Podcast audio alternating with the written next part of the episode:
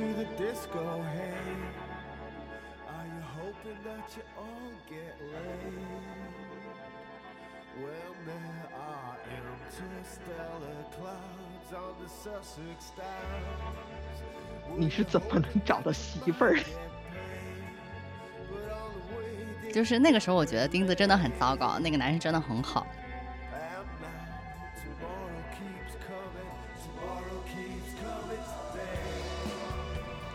大家好，欢迎收听这一期的算什么 Couple。那么放出了几集以后呢，我们的一个朋友，也是另一档播客《城市森林 Urban Jungle》的主播莫亚姐，她想来我们这节目上分享一下她的收听反馈。呃，当然是吐槽，主要是吐槽我了。然后以及也想继续和我们聊一聊，就是关于嗯一对情侣是怎么坚持下去和也不叫坚持吧，就是大家能够让这个亲密关系稳定下来，having a long-lasting relationship，对吧？那我们现在就直接接入我们当时的录音了。哎，来讲讲我们公司的悲剧吧，就是呃，然后呃，我五月份入职的时候，当时的董事长是英国人，呃，猎头跟我说这家公司发了五次物资，然后我觉得嗯这家公司挺好的，然后我就去了，去了之后确实挺确实比我之前就是在意大利加外就是 要好很多，然后就是那个呃有咖啡有咖啡啊什么嗯、下午茶呀酸奶啊面包什么都有，然后呢我们七月他们那个咖啡是单独请了一个咖啡师去帮他们做，嗯、早上九点到下午三哦点是有那个咖啡师帮我们现场做。然后呃就是也可以自己点一些额外的菜单，如果你带了什么呃气泡水啊这种东西，还是蛮好的。然后嗯，七月份之后嘞，就换成了一个上海五零后的男的做那个董嗯、董事长。然后现在呃现在呢，咖啡虽然还是有，然后酸奶呢从之前的如实换成了那种小瓶的那种，就是一块多钱的那个酸奶。然后以嗯前早上上下班呢，也是不呃，大概十点到十点半来，下午的话六点到七点，大家就是自己看着办。现在呢，就是十十点钟的时候，十一前一周，董事长站在门口盯着大家，看大家十点钟之后来的到底有哪些人，然后还在办公室转悠，看哪哪个部门的人十点钟还没有来上班。然后更让人不爽的是，我们有一个同事，就是他还蛮喜欢穿吊带衫的，当时夏天也蛮热的嘛。然后那个同事，那个同事呢被 HR 约谈了，然后大意就是说小女生穿这种。嗯就是暴露暴露太多的嗯。不太好，然后那个女生也蛮嗯。有个性的，然后就跟那个 HR battle，然后 HR 最后也没办法，他说嗯，反正你注意点吧，我也是那个传达老板的精神，对吧？因为就就相当于你们什么行业？小家电行业的哦苹果，消费品是吧？算消费品？小耐销中的快销，哦，快消快消行业对吧？算耐算耐销吧，。耐销对，应该算耐销。哦，耐销耐销行业，吊带衫确实有点儿 inappropriate，说实话啊。但是我们公司的文化是，呃，工程师文化，就是。爷爷自己也是工程师嘛，所以其实，在那个董事长来。嗯之前，大家都是 T 恤、短袖、呃短裤什么，就是非常 casual 的那种状态。casual casual 对然后新来的那个人他是车企的，有可能就是他每天哦。就西装，然后衬衫，啊要求跟他开会的那些 LT 也是这种状态。我现在对制造业和汽车行业的印象特别不好，因为你姐夫就在一个智能驾驶 新三板上市公司，他们也是一帮清华的，都是都是都是人精儿，嗯，但是也特别拼啊！你想，他不光他一个人开会，是整个 team 啊，然后还有其他的那个后面衔接负责运营的，整整就是那么多人，就是等于十一这么多人全都在工作。哦，他还说了，他来了就跟 LT 说，嗯、你们周末可以约我的会啊。然后七号，哎，也就是今天，据说也开拉了一个大会。没有家庭的吗？嗯、就是这样。哦，可能哎，你你之前的经历是都在外企吗？哦，我最早在广告公司，然哦后上一家是外企，但是是家外资民营企业，然后就哦是这家也是外企嘛。嗯，这个其实也是我来到央企以后，真正来到那个地产行业，我发现就是，呃，这种你就你所谓的说没有家庭的这种生活状态，其实在男性就业者里是特别常见的。然后包括你姐夫那个公司，他们算是汽车制造业嘛，就是他同级，包括他的上级，基本上的妻子都是全职主妇。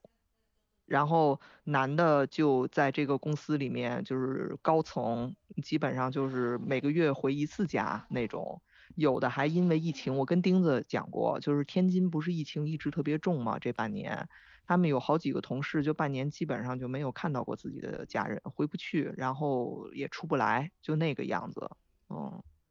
就是特别常见。我以前在纯设计公司，就是在外企设计公司的时候，就是基本上都是还能在家，然后就突然跑到这个开发公司以后，尤其是你像我们这种开发公司，有很多项目公司，项目公司就不一定在北京，还有可能是在外地。就是钉子也知道，就是我们公司去哪儿哪儿的那个地产肯定就不行。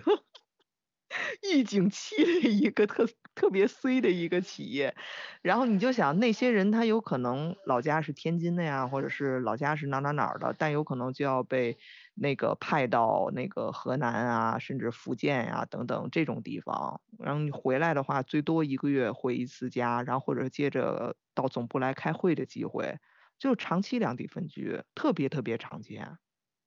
哦，我突然你说你说的全职主妇那个，我突然想到，在北京这种情况是很很多见的嘛，因为，呃，我们上周不是上周还是上上周，那个我不是说集团总部派人来了嘛，然后相当于每个啊部门都相当于你的呃总管的那个上司会过来嘛，然后我们嗯吃饭的时候他就提到就就说他们好像有好多。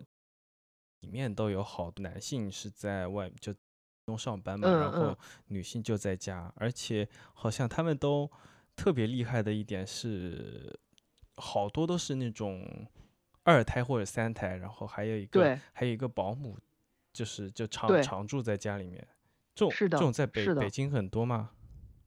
呃，我不敢说在北京很多，因为我的经验也只限于我周围。就像我这个，呃，我们公司因为企业性质比较特殊嘛，所以女性还是多的，而且有背景的会比较多。但是像他那个公司，包括他之前在互联网公司也是，呃，新三板上市，总部在北京，总部在深圳，然后他北京也是最大的一个分公司。那个公司里面基本上高管也是有相当一部分都是女女主内，然后男主外，然后男的就真的就是像锤子说的，没有家吗？就是那个样子，就一出差可能出半个月，然后到处飞，就是那样。然后所有的事情就是有老婆在家里带着孩子，有的时候搞不定孩子，就可能一个电话打来，你跟你爸说啊，你这个作业今天怎么回事？然后那个当爹的就得在那儿啊，什么可能旁边还站着同事啊，就得跟孩子通话什么的，就这样，就这种情况他跟我说过很多次。包括他之前在那个互联网公司的时候，因为那时候他也被外派嘛，他常驻到深圳，然后他那时候在深圳那边分公司的同事，有的就是老婆在老家，就是那种三四线城市，然后自己贷款供了一个房子，老婆在家里头带着孩子，然后他一个人在外面拼，嗯，养孩子，然后又要供这个房贷。嗯，如果你要说单就我个人经验，就我们两个人的个人经验的话，我觉得在，呃，以他这个男性视角来说的话，好像还真的是比例比较高。但是我的这个就业环境周围的话，呃，还是双职工，嗯，双职工会多一点，但是分居的比例非常高，就见怪不怪。就是男的你，就是在我这个行业里面，男的你就要在外面跑，嗯。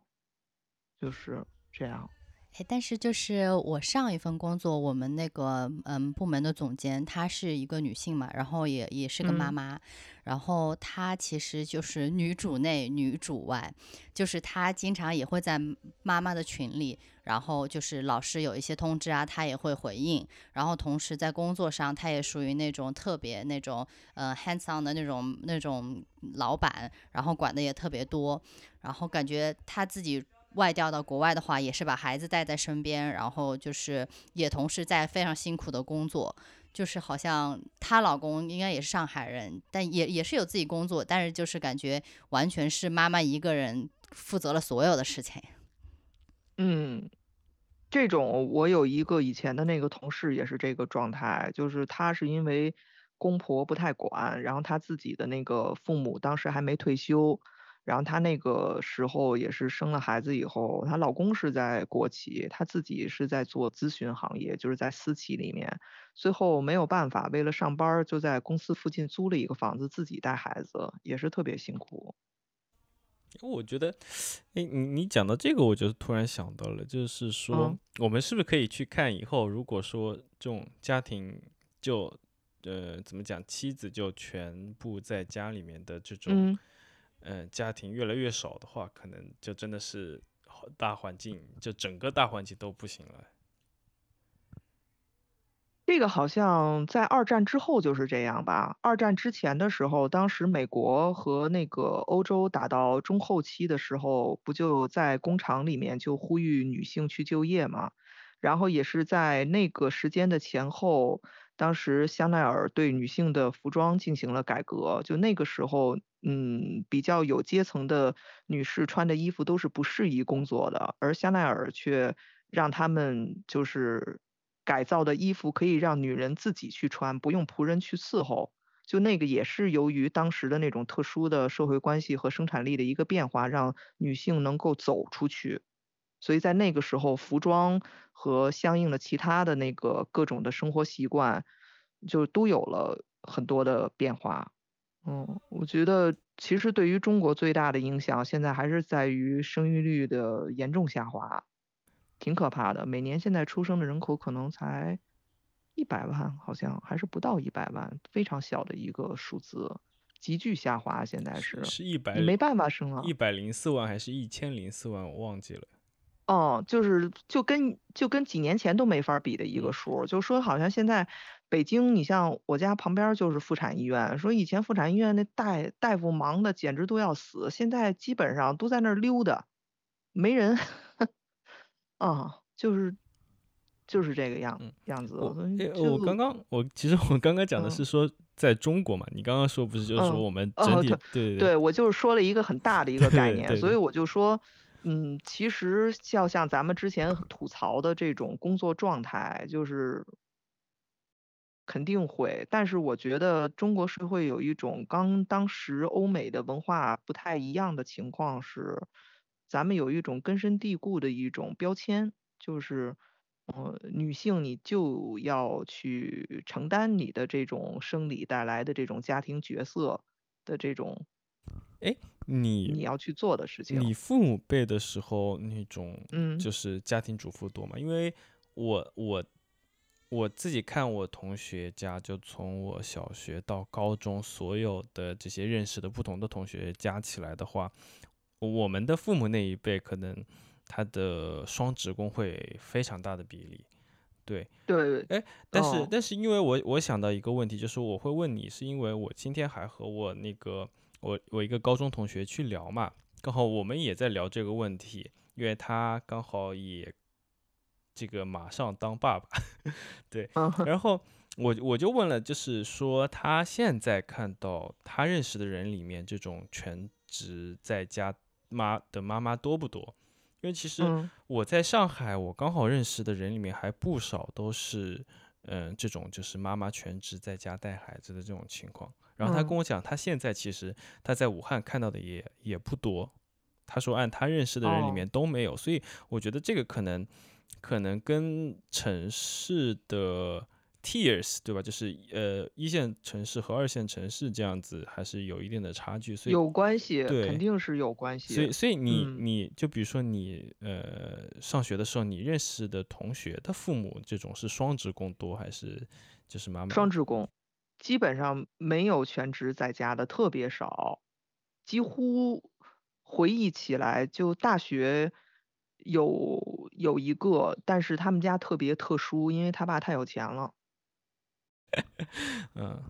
嗯，但基本上都是双职工。你想我小的时候还在我妈单位的幼儿园里待过呢，就那个时候。单位会有自己的幼儿园去解决双职工照顾子女的问题。你想那个时代都是这个样子。其实双职工就是背后的话，它可能有很多原因嘛。一个就是刚刚钉子讲的说，那是不是在经济不好的时候，就是钱不够用了，那所以说我需要双职工。嗯，第二个呢，就是说，呃，就是一个女，就是女女权可能兴起，或者是说女性解放嘛。anyways，就是说感觉女性需要一份独立的工作，因为像我们家，其实我爸爸一个人的工作其实是够养活一个家庭的，但是我妈妈嗯从小就被教育说，不管怎么样，你不挣什么钱也好，但是你必须要有能够有工作自食其力。所以以说我妈妈去就是拿就是去找了一份就是能够嗯、呃买菜赚个买菜钱的工作。嗯。然后第三个就是还有一种就是说，呃，像我上海认识的一些朋友，她其实真的是没有人带娃，然后可能女性就是她工资比嗯。她老公少，那她可能说，那算了，那她就来带娃，那让老公一个人去嗯。养家，就是背后嗯。很多时候其实是呃，怎么讲，就是还还蛮还蛮复还蛮多复杂的原因。对他，对比较复杂。你像你说的这个例子，我我周围也有。你像我以前有一个同事，他爸爸也是很有钱，他他妈没有工作，但是他妈也没闲着，就是自己有一个首饰设计的工作室。因为家里很有钱嘛，所以也能烧这种东西，所以他就自己去发展这种兴趣爱好，也有一个小的事业，也不为了去挣钱。我觉得这也是一种生活方式。然后另外一个是，呃，我的一个朋友的朋友跟我讲，他的那个朋友就是家里也是超有钱，然后那个女孩儿跟那个男的也是哥儿嘛，结婚没工作，但是她婆婆对他们特别不好，因为她虽然生了一个儿子，但是全都要靠公公给钱，一年给一百万，嗯，就是说是给我孙子的奶粉钱，但是她婆婆就会比较刁刁难她，就是所以她就是要忍气吞声吧，就是也是各种就是连续剧里的那种剧情，甚至就说买了一头猪，你知道，就是可能他们不知道为什么买买肉就是要买一头猪，然后他说啊，我买那个猪在楼下，你给扛上来，然后儿媳妇就得下楼把那猪给扛上来，然后说那个我买那个米到了，你给我扛上来，一女的就得下楼把那个米啊给扛上楼，就这也是一种家庭主妇的生活。但是相反，她获得的回报是什么呢？就是肯定也有这种奖励机制，就她会拿着这个很丰厚的这种奶粉钱，嗯。在一个视频，甚至有好多连包都没有开，就是都没有开。然后因为你要买那种奢侈品的那种呃首饰，不是真珠宝的话，它时间长了其实也会氧化，它只不过有一个那种溢价品牌的溢价在里面。所以就是我那个朋友去他家的时候，就发现有好多已经都氧化了，但是都没戴过。但是那个女的就是过着这样的一种生活。这个故事你是不是之前提到过？我跟好对我跟你应该啊啊讲过，嗯。嗯，我觉得也也是这种真的好好惨。其实我是觉得好惨的，就真的对，其实你看他这两个人的例子放在一块儿，一就是两个人家都很有钱，但是另外一个人就是他可以去发展自我的兴趣，就我可以不为了买菜钱哈，就是但是我要去做个事儿，哎，我去搞一个自己一而个且我觉得什么东西，我觉得这个他这个就特别健事业。也特别厉害啊。这个珠宝设哦计，那哎，对珠宝设计有做成那种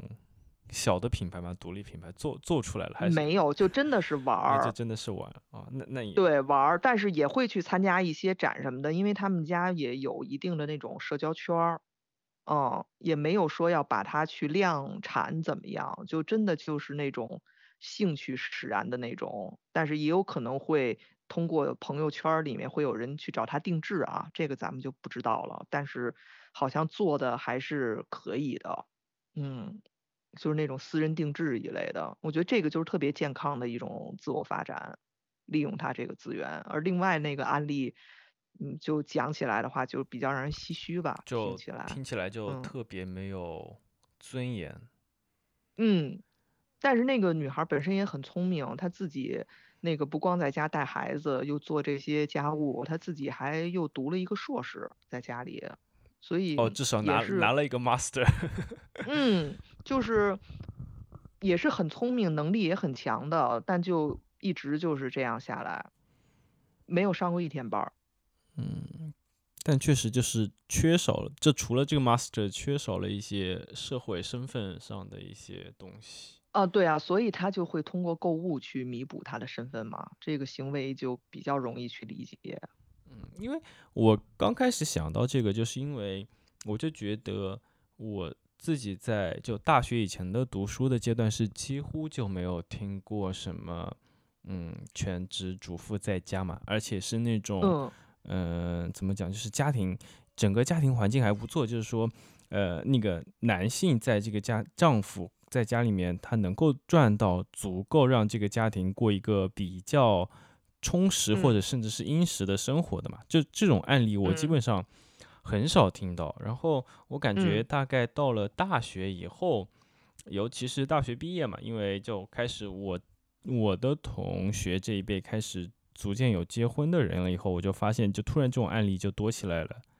就感觉差不多一四年到一七年之间，我不断的就听到有各种各样的，而且你你你有没有发现，就是社会上也有很多的就这种全职主妇突然开始这种话题开始更热了嘛？就以前以前我感觉小时候基本上没有讨论这个问题的嘛，那肯定可能这个比较少嘛。那其实感觉就是到一四嗯年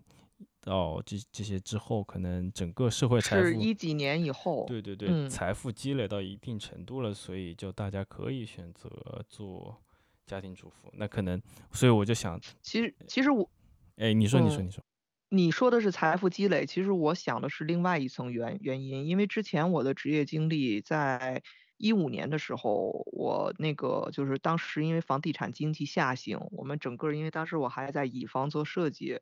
就是下游的公司就一下业务变得非常差。我不当时有一段时间就没有工作，然后那个时候我就想过，跟他干脆我不做地地产了，我去转别的行业，我必须得有一份工作。我还去试图当幼教老师，就是但是不是说幼儿园的，是做那种美术美育培养的，嗯，就机他那个教育机构，啊，教育机构就是那种社会上的那种美育的那种教育机构，我还专门去参加过那个培训，然后在那里面就认识了很多就是同样想来做美术老师的那个呃人，然后他们有很多就是有这种教育经验，我是完全没有教教育经验，我就特别喜欢听他们讲，他们就说说你看那个孩子的行为，你就能知道这孩子是老人带的还是父母带的。怎么怎么看出来的？他他们有讲具体的细节吗？嗯，就是他们当时跟我分享，就说有的小孩就是特别蛮不讲理啊，然后特别自私啊，就是等等是的等，，这就是老人带的。你看，你看，这妈妈妈妈妈妈的那个 sense，她一下她就能知道，所以他们当教教师就是一接触这个孩子，就立马能知道，那这个孩子是老人带的还是父母带的。然后我就很好奇嘛，我就会问他们，那你们的那个经验里面，父母带的多还是老人带的多？他说基本上全都是老人带的，就是父亲是缺失的，就算是父母带，也是母母亲嗯把孩子给送过来，母亲在接，说基本上看不到父亲，父亲是缺缺失的。嗯，那个是二零一五年，嗯，对你你讲这个，我想到了之前大概一七年开始吧，对，一七年开始，我和锤子其实是有一种反向的生育焦虑的，就是我们一直在讨论要不要生孩子，就是其实我们是不想生孩子的那个时候。对，然后其中一个点就是那个时候听说，呃，一些新闻嘛，就上海的那种特别好的国际学校，它有一个题目是问，嗯，孩子就入学的时候考，就相当于面试孩子，然后他会问孩子你是父母带的还是隔辈，就是可能隔一的长辈就是祖辈带的，还是说可能是保姆带的，然后他们要画一个这种层级，就是父嗯母带的自己就父母亲自带的是等级最高的，就最好的。那个在那个嗯 hierarchy 里面最高的，然后可能那个祖父母或者是外祖父母就会低一等，然后再再下面才是保姆这种。然后我就想，你你说这嗯个，我就想到这个事情。嗯，现在基本上都是隔代。你像这个的话，就是我现在这个呃央企氛围的那个周围的同事里面，就生二胎的也特别多，基本上还是老人在帮忙。真的，你自己完全没有这个精力，就都是长辈在帮忙带，然后可能一周见一次，要不就干脆住在一起，就这样的情况比较多。你像就我老跟钉子提，我有一个很富有的那个同事，他前几天刚发了一个朋友圈，他跟他儿子半年就待了一个月。他儿子平常是父母带，就公婆呀，那个自己的父母带在老家，然后也配了两个保姆。待了一个月是是母亲吗？母亲半年只待了一个对，母亲，对母亲半年时间只跟他的儿子待了共处了一个月，也是跟疫情有关啊，就是跟疫情有关，啊嗯啊，就是不能频繁的去见面，然后怎么样的，但是在一个城但市里面吗？嗯，我的天，好还是好恐怖，好就这个特别常见。然后你像我们项目公司，我们天津项目公司那个同事，他是项目公司的副总级别，他媳妇儿生完了以后，他回老家看了一眼，然后第二天就回来了。然后我们当时开会的时候，他跟我说，他半年没见过他孩子了，就等于说他孩子出生就看了一天，然后孩子六个月了，没有见过，我觉得我觉得这种好挺常见。的，在我们这个 行业真的很常见。我觉得这种超级可怕，就我自己超级接受不了。呃，我记得是什么，就我不是刚孩子刚生的时候，其实是我也相当于请假了嘛，因为有那个陪产假，然后大概整个月子当中，我也是都和孩子在一起的嘛。然后嗯后来大概今就一岁了以后，一岁了以后，我父母主要靠就我主要是靠我父母在带，然后那个互联网公司不是就开始那个上班的时间很长嘛，然后嗯。就导致我相当于只有早上起来的时候可以和孩子，就孩子可以见到我，然后晚上嗯。回家的时候，那个时候因为呃小孩子睡得特别早嘛，就我要我要拼命赶，就是我一下班就嗯。得往回往往家赶，我才嗯。能到家的时候才有可能我知道，看到孩子没睡觉，嗯。然后就导致我大概每天和孩子相处的时间大概三十分钟到一个小时不到。我跟你讲，我以前有一个同事跟你一模一样，但是他比你压力还要大。他是天津人，他家在天津，他每天就做 C 开头的城际，早上准准点从天津西到北京南，北京南坐地铁到公司上班，晚上他必须要赶上那一班地铁，再到北京南赶上那一班城际。每天就北京天津北京天津这么着往返，然后当时我就问他，我说你这么辛苦，因为什么？他说我儿子必须要看到我才才肯睡觉。那我觉得觉得蛮好了，因为他儿子至少、嗯。至少特别就是特别在意他，你知道我那种特别大嗯，的、对，特别大的那种叫什么焦虑或者是那种愧疚感，就是一开始其实我孩子小的时候就特别喜欢我的，就超级喜欢我那种，然后就是我父母来了以后，然后又因为这个就正常上班，我就几乎见不到他们，然后嗯。大概过了个两三个月，然后他就开始完全就就忽视我那种，你知道吧？就是哦，在家里面就是缺失，因为你缺失对然后就是妈妈抱可以的，然后奶奶抱可以的，爷爷抱可以的，然后爸爸就不能抱。嗯 就然后然后然后就碰到这种事情后，我就特别焦虑，然后我就更加不想，就完全不想上班，你知道吗？就是特别讨厌那种一到快下班的时候给我一件事情，我就超级想骂人那种，就就这种情绪特别特别严重。哎呀，那你真的是这个在我们这行业里头，这简直都不能拿到桌上来说的，所有人都在分离。对，所以我我后来不是我之前前几个月不是说有有在面阿里嘛，所以嗯，然后就是因为这个原因，我就直接就把阿里拒绝拒掉了，因为我特别担心发生这种事情。嗯，但是这就回到咱们最开始聊的那个话题，我觉得就现在的这种经济和对未来的预期，包括国内现在这种就业氛围或者是职场文化，我觉得是越来越难，真的是越来越难。如果你要想去平衡的话，嗯，那个我我今天的那个高中同学嘛，他跟我说，他们公司它是一个应该是华中地区最最核心的国企吧，就整个华中地区的 GDP，它至少要贡献好大一块这样的一个国企，然后今年把他们的那个口号，就内部宣传口号改改成了“快快快，干干干 三局吗？”。嗯，不是不是不是，就呃。哦呃，车企，车企就华中哦，地区哦车企，哦哦哦，对对，然后他们我以为武钢什么的，但武钢好像现在不行了。武钢现在被宝钢收了呀，现在叫啊，对啊，宝武集团，对，但其实主要我记得好像当时，对武汉哪个高架还能看到一大片那个厂房那一块在马路说了啊，马路北。说的非常惭愧，就是那一块我作为一个武汉人几乎没去过。哦，武汉我去的也很少，但我对那儿还挺有印象。你看，这就是北京人表述马路北，东南西北，不是你这个这个能能真的就是天分吗？就是说，就我我感觉我在就我在我家附近，就我特别熟的地区，我差不多能够分一个大概的东南西北。但是那种就就像你这种出差去一个地嗯方，我完全没有那种概念，马上就忘掉了哪边是北，哪边是南。我我很难讲别的北京人，因为我的我有一部分职业属性，就我去一个地方，我看地图，那个地图就会在我的脑袋里面，所以我不我不敢说是北京人的天分，还是说是我的职业属性。我觉得应嗯该就是老北京人应该都这样嘛，因为我也认识两个北京还蛮好的朋友，就是我去北京嗯玩的时候，他们也全部是东南西北，然后我完全不知道他们在讲哪儿。啊，别跟我说左和右，那没有左和右，永远都是东南西北，没有左和右，左右哪儿啊？哪儿左右？你面朝哪儿，你往左和右啊？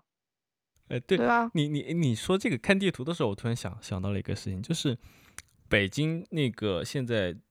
你看地图的时候，你你是对哪条基线更敏感？就你你讲的看地图有一个东南东南西北的感觉，我其实我在上海看地图，就是我我是挑那个延安路，你知道吧？就哦，浦浦西相当于这个就是职业属性了，地图永远要北朝上。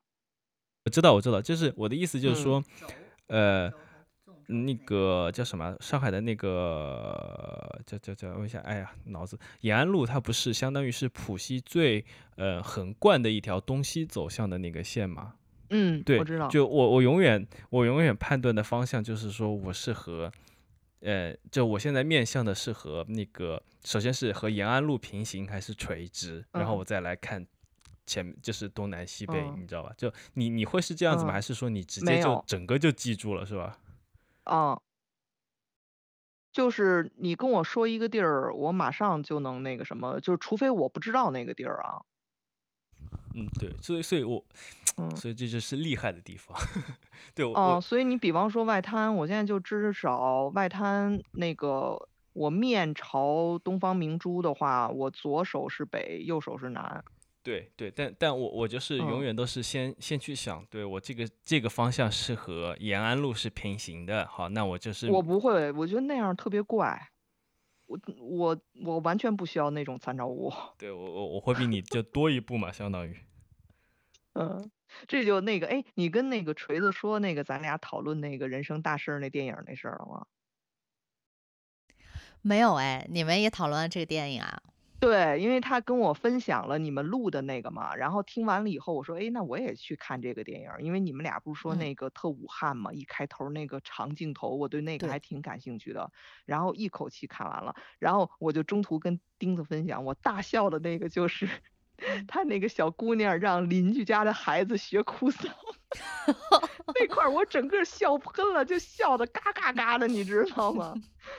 就那个那个地方，然后看完了以后，我跟钉子分享了一核心就是，如果说这个片子你们觉得是还是相对有点那种武汉文化，我觉得它可以跟老炮儿放一块儿比，因为老炮儿还是挺北京文化的。哎，我要补补课，虽然听说过，但是一直还没有看过。我知道，因为钉子看过。我当时跟他聊的时候，因为他看过嘛，我当时问的是，哎，我说你俩看过老炮儿吗？他说我看过，锤子没有。哦，我知道你没看，所以我就跟他聊了一下嘛。但是他跟我第一反应说，老炮儿里头小鲜肉太多了，我还真没觉得。我是觉得老炮儿里头，呃，我想跟钉子分享的是，因为两个电影里面都有处理父与子的关系。我印象特别深的是在《人生大事》里面，那个父亲站在门口说，那个你要把这个家业给败掉，然后那个儿子就是那个。演员站在面包车旁边说：“那个，你打我，你当着所有人打我。”他说：“老子今天就要当着所有人来那个教育你，对吧？”就是他会把这件事情很公开化。但是你看，在老炮儿里面处理父子关系，是吧？那个冯小刚在饭馆里头，一鱼香肉丝，喝瓶啤酒，要不就那个，然后儿子带了一个沃德嘎，哥俩干杯的时候，那个老炮儿当爹的说：“嘛呢？”杯子往下边不分长幼，就是吧？就讲这个辈儿和礼，就是这种两种完全不同的氛围和两种完全不同沟通的这个文化，我觉得还是挺有意思的。我觉得，因为我不知道老炮他的那个父子，他的就是社会阶层嘛。因为在《人生大事》里面，朱一龙和他的电影里的那个爸爸，他们其实整体来说还是一个巷子里的那种社会中下层的一样的，一样的。钉子看过对吧？钉子胡同里吗？对，但我我我就觉得怎么讲，就或许是冯小刚演的好，或者是或者是我不是北京人，就我会觉得嗯。他演的那个父子关系就特别到位，就我会觉得北京人，就特别是老一辈的北京人，就他他那种老炮儿，这种就肯定肯定会这么做，你知道吧？就特别传神，就嗯就就要那个特别要面儿嘛，对吧？然后然后就那种对要面子，然后可能有时候。教育孩子的时候也也不说，就有的时候会说，有的时候也也不就是说明白嘛，就是哎瞪你一眼那种，对吧？然后让你自己去体会，对，所以我觉得啊，就跟我想象中的北京父亲还蛮像的，对，嗯，但是所以那你觉得在《人生大事》里面那个朱一龙的那个父亲是那种？武汉比较市井的那种，是这样的，就是我觉得是，但是因为我跟钉子背景有点不一样，就是我小时候是在那个巷子里，巷子那个文化长大的。钉子呢，啊，我们说是知识分子，孟母三迁，最后离开了巷子。他家庭，嗯，对。所以说，我我觉得，嗯，是跟我见到那种巷子生活是比较贴切的。就是那个儿子呢，就是有点武汉话叫抖狠，就是其实他没有那么强势，但是他有一副桀骜不驯的样子，去冲老子去说怎么样怎么样的。嗯，然后他就是因为巷子里大家也都不关不关门嘛，也就是在就是周围也都知道，然后那个阵仗就特别大的样子。嗯，怎么讲他？我觉得他是我想象中的那种中下层巷子里的父子的关系的表现。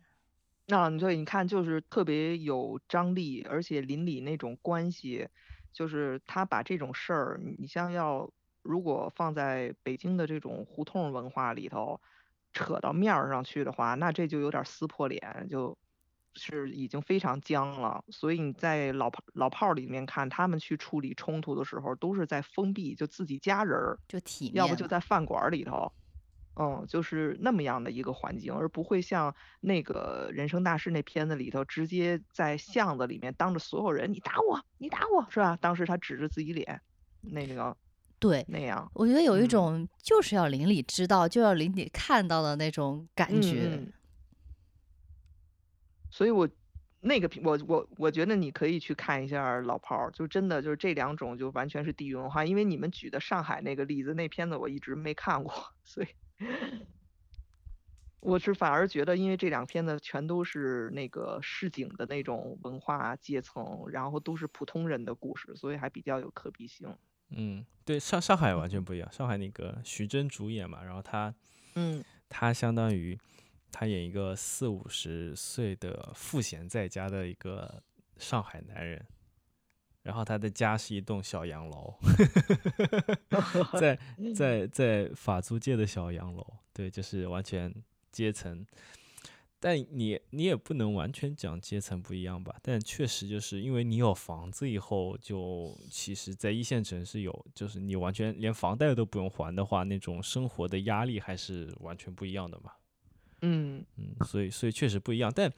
但我觉得特别有意思的一点，就我我自己一直都觉得，他生活化那一块反倒比就我一直觉得他生活化的这一块做的比人生大事好很多。就确确实实，你看到他就是上海人的生活就是那个样子的，但我会觉得人生大事一直都就你可能说父子关系就人与人的关系，那那肯定嗯。还还还不错，但是你就讲生活化的这一块的话，我一直觉得它过多的是一种戏剧性的表现了，而且嗯而比如？就除了我感除了前面那个就是他进去嘛，就是那个长镜头，他进巷子那块是非常生活化的。那其他的几乎没有跟我日常在武汉生活相像的地方了，几乎那我记得锤子就提那个在凳子上吃啊，那个也是我提的，对，就啊就就就这两那块，个对，其他的，嗯但他其他的就他的就其实要么是在室内，要么就特别去讲两个人的生活。没有啊，哦还有一个是那个婚车停在呃不那个葬丧葬的车停在那个婚庆的门口，婚庆，嗯然后大家去去骂去去骂他，不要停在我门口晦气。我觉得嗯挺武汉巷子生活的。然后其实那个嗯巷子里面，它那个，因为它其实是搭的景，我们当时还在想是武汉哪里拍的。然后它搭的嗯景细节，比如说一个呃环卫工人，然后就坐在那个呃巷子的一个门口，然后还有一些那种小摊小贩，我觉得这些细节都搭的跟，即使跟我现在外婆家里的那个巷子也是很相似的。嗯。嗯，对，那个巷子是确实是搭的不错的，所以一开始我都觉得，呃，感觉就像看过嘛，就确实是感觉像看过，但就景它本身，它它没有用到那个那个巷子用的很多呀，你知道吗？就刚刚你你嗯，你对，封闭空间比较多，对你在饭桌上，你你刚刚问我说比嗯。如的时候，我突然想到反例嘛，我说就比如说嗯。拿就上海那片子，它有一点就特别生活化的，就是有事我们要谈事情或者是闲聊，那个男主就会做做一桌饭。然后就可能就很多场景全部是围绕那种家常菜，就在家里面摆一桌宴席，然后大家开始聊天，这嗯种就就 totally 就特别像那个时代，就《繁花》里面就也也不少，就是大家都是在酒席里面嘛，你要不出去吃，要么就是在一个很私人的空间里面搞一桌、搞一嗯。桌菜，然后大家开始吃，然后就这个地方，而且它这个非常自然，就比如说我在做菜的时候，我会引出一个冲突，然后突然谁进来，然后我才从厨房里面出来，然后还穿着围裙，可能那个围裙对于整个冲突也有也也也有作用啊，然后然后或者是对我去买嗯菜的时候，然后发生一个冲冲突啊，就是它的冲突都是非常和那个生活的一些细节是勾连在一起的。而人生大事太戏剧性了，对他他的他的那个故事本身的张力已经足够了，对对对，他是那种戏剧的，就是我的冲突，我的节奏，就那个嗯冲突的节奏，就一个接一个，一个接一个，马上翻下一个，马上翻下一个，马上哦翻，下一个。前女友的那个老公那个是吧？对对，根本就、嗯就就我我的意思就是说，可能呃，我现在想啊，当然是当然是现在想的时候，可能就上次没有讲到，就是说他这种冲突翻得太频繁了以后，他那个生活其实生活的内容就退场了嘛。对，对，然后把那个小姑娘弄得哪吒的那个形象，一直也比较有象征主义。啊啊，对，但我我我特别喜欢那个，然后我还就是怎么讲，就是朴树的有那个你你知道他那个 New Boy 嘛，对吧？就是那个当时两千年的时候发的那张专辑，然后他在一七年就最新的一张专辑里面，他又把这首歌重重新唱了一遍，然后我我还觉得跟朱一龙的那个那个那个那个气质还蛮相符的。他不是比喻就是朱一龙是那个孙悟空嘛，然后。嗯，小孩子是哪吒，我我这个还蛮有意思的。嗯，不过那片子我觉得朱一龙真的是还是挺可圈可点的。对比李易峰演的好。啊，对，是，真的是，所以我也理解为什么一提老炮儿，你说小鲜肉太多了，因为里头毕竟嘛，他那个这背后有华谊在那儿。就两个小鲜肉现嗯在都被封了呀。对啊，所以那个片子要看还得费点劲呢，现在。但真的那个片子当时大荧幕上映的时候，我在大荧幕连着看了两次。我第一次看完了以后，我就自己走回家的路上找了一个苍蝇馆子，也点了一盘鱼香肉丝，喝了瓶啤酒，跟哎，冯我对我小刚一样。记得当时当时评价还蛮高的，就确实，对，是我，觉得冯小刚那个里面表现，就我觉得他至少在在凭那个片子拿到影帝，还是我觉得是名至实归的，真的。嗯，就是包括里头那种什么差价和他那帮老哥们儿，就是一帮中年人，什么动不动，我记得有一句台词就是动不动就说年过半百的老人，我刚人生刚过一半儿，我怎么就老了？嗯，他有一句话就那个嘛，就中年危机嘛，也是，嗯，嗯，你是不是要把这个整个儿给结成两个主题呢？对的，对的，这个在结回结回人生大事儿里面。我不知道呀，就这个这个就看吧，就反正怎么讲，我我到时候再看，或者或者太散了就直接当做闲聊，然后就直接发出来，没事的。对，就不当个花絮。对，不一定要不一定要主题嘛，对吧？就随便聊，因为毕嗯竟我们最开始商讨的主题完全没有开始。对，完全没有开始，其实是讲爱情和 婚姻生活。就真的就是，其实养孩子那个也算吧，就是当你真正去生活的时候，那种所谓的繁花美景、花前月下，可能都会被油盐酱醋给粉碎掉。哦，其实这个话题呢，我今天在路上稍微想到了一个点啊，还没有来得及跟嗯钉子分享，就直接现在讲了，就是说，呃。在恋爱的时候，或者说我曾经被其他的男生所吸引的时候，可能是他很浪漫的一面。那所谓浪漫的一嗯面，若举到具体的例子，就比如说啊，我说我今天加班，可能要加到八九点，然后先不跟你聊了。然后呢，那个男生呢就直接帮我点好了外卖，好像点的是啥我嗯忘了，反正就是还挺有营养、有荤有素的那种。然后直接点到我楼下，就说啊，你晚上记得嗯要吃饭啊。但是钉子是嗯绝对不会做这种事情的。他说：“你饿了，你自己不会去点外卖吗？还要我给你点，我怎么知道你要吃啥呢？”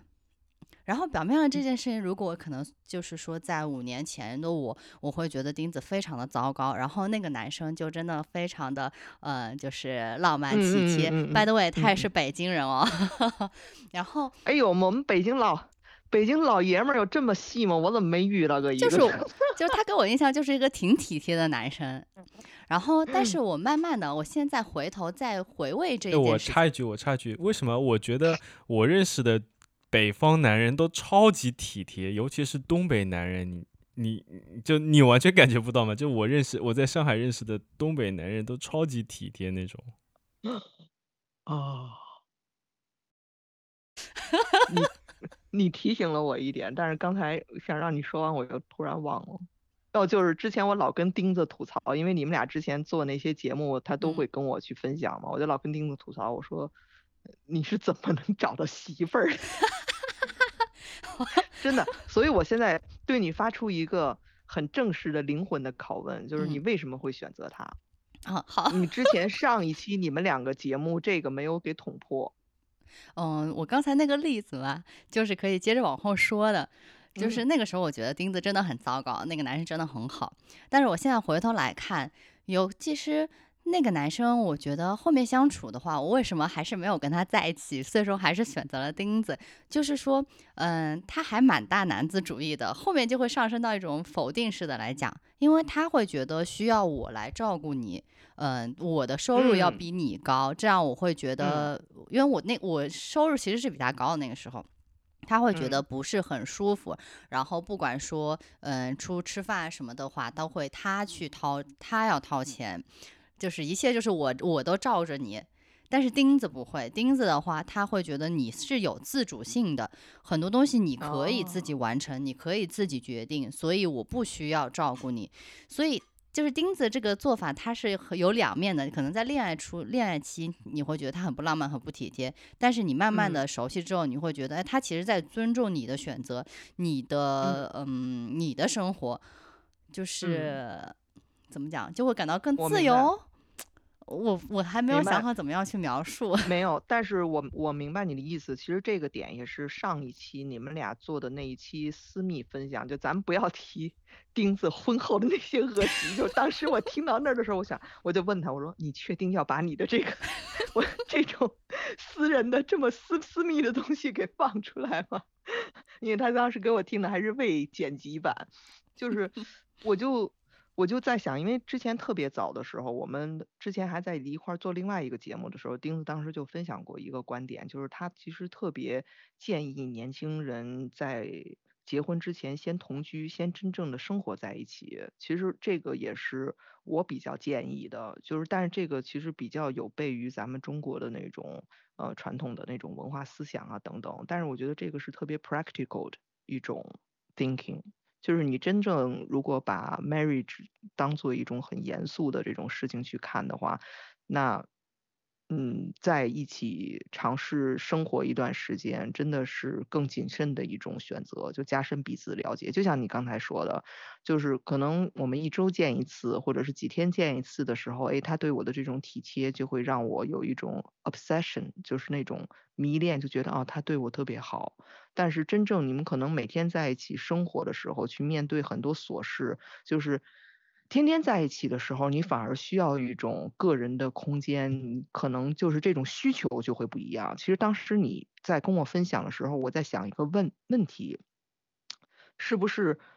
相处的时间段不同，而你所需要的状态是不一样的？就是说，你是说在亲密关系所处的处的状态对，就比方说在恋爱的时候，因为那个时候两个人还没有真正在一起，然后嗯见见面的频率不会特别高，所以偶尔的，就像你刚才分享的那种，呃那样男士的那种浪漫的行为，就会非常呃能够博得女性的好感。但是在真正两个人共同生活在一起的时候，呃，可能其他的因素就会占得更主要，就比方说钉子这种对于你个人的这种自由选择空间的这种包容，还有对于你个人的这种尊重，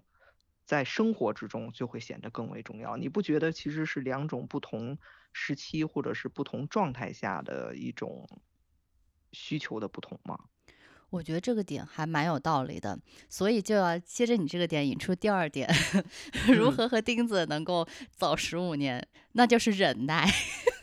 因为就像对这个，这这真的就是当时他给我听你们俩那稿稿的时候，我就一直在跟他说，我说包容真的是特别重要，就是你对他那种包容，我当时也在跟钉子吐槽，我说你姐夫跟你一样。就是那种咱们这个稍微照顾点隐私哈，就这块也不用掐了，咱就不再不再具体说了，就是都是一样的呀，就你肯定要包容啊，对吧？哪有就是很完美的呢？他肯定也有很多，因为他毕竟是一个个体的人，所以这就又回到了刚才你为什么去选择他的那一点，就是 individual 还有尊重 respect。就是相互之间，而把那个 obsession，就是那种迷恋的那个部分给抽离掉，而不是说没有爱。我觉得六西其实他觉得最爽的点，应该就在于他他说那种忍耐也是他一个爽的点吧，或者就说他不不不是忍耐爽，而是这种我有病吧？就这种就 这种忍耐，他就是怎么讲，看到了我的进步。就从从以前真的我就你你也受不了对吧？这 是养成游戏吗？请问我们在什么频道？至至少养成了呀，对，就就你你你听的时候对吧？就是你也觉得那以前哦，简直是，我也我我现我现在想也也很翻白眼，就真的对自己以前那个样子超级翻白眼，就完全完全接受不了。我就是为什么会有这种就哦对，应该用。最流行的就讲，真的是男人不行，对，就超级不行，就完全是那种国男代表，对对，就你你确实你你问的很对，就放放以前真的为什么我能找到女朋友，然后我现在能找到老婆，这这个真的是一个，如果如果我没变的话，就完全是迷思。我对对，我我觉得就真的完全是迷思。我觉得其实倒也不太会，因为其实两个人真正相处，嗯，包容，咱们刚才说是很重要，但是你不改变，那也是你作为这个个体的人的一种权利，就是你是否要妥协，包容的另一面就是妥妥妥协嘛，就是你要不要去做这个改变，就比方说你那个就是喜欢回家把袜子扔在地上。举个例例子啊，那那个我就让你必须得放到洗衣筐里头，那你就觉得特别烦。那这个东西能不能找到一个平衡点？我觉得其实有很多是双方之间不能说是博弈吧，就双方之间相处的这个。你像对于我我来说的话，我是绝对没有这种所谓的 养成养成的这种成就感。我觉得更多呃。对于我跟他的相处是，就是并肩的走下去吧。他之前我问过他，我说，你觉得咱们两个人之间的那种相处是一种什么样的那个状态，或者是什么样的那种关系？然后他说是相互取暖。抱团取暖就是大概这个意意思。然后之后，因为也像今今年不是我那个身体的原因，也是经历了比较多的那个波折。然后他一直在身边陪着我，我就也体会到他说的这个，就是我们两个人就是相互支撑，然后走下去。然后肯定我有很多缺点，他也有很多缺点，都是人人都有缺点。那他可能能做出一些适当的改变，为了我，但是。他作为一个个体的话，那也有他自己的个性在这里面。就是我不知道为什么你们俩都沉默，我就还想说一句，就是罗翔老师最有名的那那句话，就是不要爱抽象的人，要爱一个具体的人。我觉得你跟他真正生活的话，他就是一个很具体的人。就是沉默了，是因为我突然有一点感动。就是那种感动啊，就是你们俩看过《纸牌屋》吗？嗯，看过一两季，他应该都看了吧？那还是钉子应该知道我下面要举的这个概念，就是 Claire 和她的那个老公，他们两个人之间的那种 partnership，就是其实那个是我在我个人的人人生观里头觉得成年人你去寻找一个伴侣，我们不是说你去寻找一个妻子或者寻找一个丈夫，我会把它视作。我会用伴侣这个词儿，就是 partner，就是 I am looking for the partner of my life，而不是说 I'm looking for a husband of my life。就是我觉得这两个概念是有区别的。你更多的是去找一个战友，跟你共同的一起走下去，而不是说找一个保镖。你说，你说。就是我当时看《纸牌屋》的时候，最开始也挺羡慕他们的，就是这种这种嗯夫妻感情的。但是后来发现，它不是我喜欢的一个一个类型，就是他们更像一个合伙的公司，然后很很很。共共商业上的合作伙伴，或者讲，对，嗯，但是我可能会需要更多的 intimacy，就少了一点什么东西，感觉。哎，对对对，就是我，我感觉我们都会看到一个，嗯，就是自己理想型的夫妻关系，哎，但是正好我们碰到的可能就是一个，就就是这样的理想型，所以我们可以一起走下去。因为我最开始的话，我是很喜，嗯，我大学很喜欢一个一个老师，然后他的他的夫人是一个作家，然后呢。呃，他夫人就会写一些他们俩的夫妻的一些生活的一些事情，然后有一个很小的例子，可能讲起来有点矫情，就是我们老师他可能出差去了，然后出差回来的时候，然后他妻子正好在放呃斯劳斯的某一个曲子，正好是她老公喜欢的，然后回来之后。就是她老公觉得很很感动，然后然后可能他们就好像是一起去谈论这个曲子，还是一些就是他们会讲，经常会讲他们读的一些书，然后他们对嗯于文化文化的一些体验什么的，我会觉得嗯两个人之间有一种嗯精神上的交流会更在意吧。所以说，可嗯能也是之前那些浪漫，可能更多的在三个月之后那种 crush 的时间过完之后就没嗯有了。对，但是科学的那种，最在乎它自然的激素分泌就衰退了嘛。哎，对，但是可能嗯最理想的性理想的那个嗯夫妻的关系，它能够一直去保持，所以也是走下了一个可能性。对，就是更多的就是怎么说，就还是我提到的那个 obsession，就是那种迷恋的概念。其实从最开始你接触一个人，你可能会对他的某一个特质或者是某一方面的那种特点所去着迷，然后因为不能两个人在一起，就是只能规律性的或者是非规律性的这种见面，就会制造出一种距离感，而这种距离感反而会给你一种充分想象或者是思念的这种呃虚拟的氛围。所以可能很多时候这种距离感反而会加强相互之间的这种依恋的这个关系，而同居正好是可以打破，就是把所有的这种虚幻都撕碎。你可以看到他上厕所的样子，然后他也会打嗝儿，然后他可能也会有很多不好的习惯等等，我我更现实了。我我我突然想到，就是你你刚刚讲那个时候，我回想了一下，然后我想嗯到就特别有意思嘛。前三季那个纸牌屋差不多就是一三年左右出来的嘛，对吧？嗯然后我那个时候还是一个 asshole，然后然后特别搞笑，就是我那个时候还会跟六西讲一大堆道理，然后我跟他讲啊怎么样，就是我多么希望。因为那个时候我特别有一点烦，就是六西那个时候其实他就是那种，就像你说的，就那种特别需要、特别想从这个亲密关系里面获得这种体贴。然后因为那个时候也没住嗯一起嘛，就特别想获得这种体贴、这种浪漫，然嗯后这种呃，我无时不刻通过不管是线上的还是在一起的时候那种关心嘛，那种关怀，要让我表现出这一面。然后我当时就好烦，然后我就要跟他讲，我说你看那个纸牌屋里面那对，其实我就特别喜欢那一对的那种样子的一个相处模式。对对，然后我我我当时应该也就后来一共也就看了四季，没有看完。对，我我没看，我就看两季，大概再往后也没太看，因为越往后越扯。不过我是其实老是喜欢用他们俩举例子，因为我觉得他们更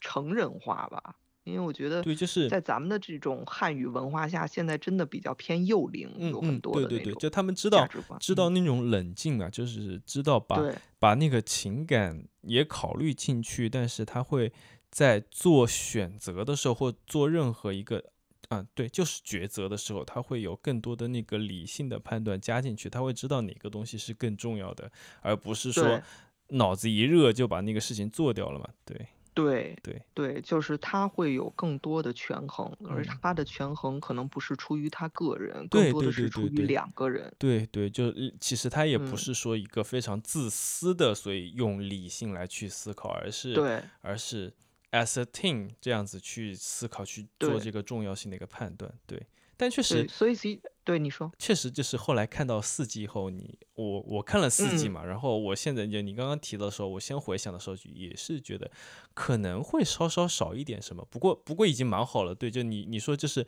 如果放在这个中国现在这个环境里面，就是一个超级已经算很健康、很能够持续下去的关系了。因为其实真正职场里面的诱惑有很多啊，嗯，咱们都工作都十年以上，这种各种新闻、各种什么的八卦应该都有。我觉得你每天可能都会面临很多种诱惑，所以真正两个人能够持续走走下去的话，是很不容易的一件事情，绝对不是说一个人的努努努力，就是你两个人要相互之间共同的怎么就是往下走吧，所以你包容是必须的，退让也是必须的，甚至有忍让，对吧？各种，它是一个很复杂的一个关系，而绝对不是说只有一束花的带来的那种惊喜，那个太童话了。就是感觉两个人更像那个齿轮，就是你可能你你会嗯在意的这个点，对方又正好是可以，就是这个齿轮凹着的地方是他能够忍耐嗯的点。就是具体来说，就是其实我呃你听了前一期知道，我还是比较容易喜欢一个男生，或者比较、嗯 比较喜欢搞暧昧的渣女。但是嗯其实可能很多男生都受不了这一点，然后他马上就嗯分手了。但是哎，钉子其实嗯嗯好像就是还能还挺接受度我还挺高的。所以嗯说，其实嗯这个点的话，就正好是我我过分的一点是他能忍耐的一点，也是能够让走消息的一个原因吧。我那个就是上次你们俩分享那个节目，就是你说就是钉子一看啊，那个七夕的时候我没有送你那个拿回别的男人送东西，家里又多了一个摆件儿，我就当时马上就打微信问他，我说你是怎么想的？因为一般就是放在一般的那个关系里面，就肯定都会很不爽嘛，就会有冲冲突啊等等一系列。但是他的那个处理方式让我就是还是真的是特别意外，而且你们俩反而一直都很都很稳定。我感觉呃，如果多想一想的话，就是另一方面也是信任嘛。我觉得就是还是信任在，就是对，就嗯是我会觉得啊，不管人家送什么，那也比较遗憾。但是 对，就是就是我只能对那位男性说比较遗憾。对，而且特别有意思的一点就是，我大概也。嗯，能够推测一下那些那个男性的他的一个想法嘛？其实他也是一个特别体面的一个男性，就其实他自己也不会有什么就是越矩的那种想法，对嗯他，他也只是我很好奇他送的是什么。呃一个呃六七呃自己讲吧，我自己讲完。就是因为我还蛮喜欢现在新出的一个动漫的，然后就是他是把这个动漫里面的那些图什么的自己做了一个拼贴的一个挂件，然后要到了那个就是那个作者的一个签名的明信片，然后一起做了一个相哦框。天呐，我的天呐，这简直就是王炸级别，不是四个二，但也至少 是四个三、四个四。对，但我的天，他他啊他也特别体面吧，我就觉得就特别体面，就是他也不会去，就他自己也也能够掌握那个分寸，所以这个也是一点，就人家也是一个非常非常好的男人，对 对，所以不是，但是你你知道刚才你说那个，就是你的这种很平静的反应背后的逻辑是信任，但是我当时马上就想到你为什么信任？其实你信任背后的逻辑是自信。也也没有吧，我觉得人家人家比我好，对对，真的，你看，就就他还是整体上，呃，他他会做一些 bad decisions，而且就像你说的，就是，嗯，爱情可能，尤其是爱情上，就是脑子一热，然后就会做出一些脑子一热的那些反应，但他整体上还是蛮体面的，他。做那些行动，他也能够去把握那个分寸在哪边，也不会去，就不会嗯去伤害到其他人。嗯对对，因为相当于是说，他能够这样做，也是有一个 mutual understanding，就是他也知道他，我嗯我猜啊，这是我的推测啊，就嗯是他也知道是这件事情不会对我造成什么困扰，所以才会继续这样做。对，但是在我的角度看来，如果他知道那个六西的这个状态的话，那他作为一个雄性还是很有挑衅的一种行为在里面。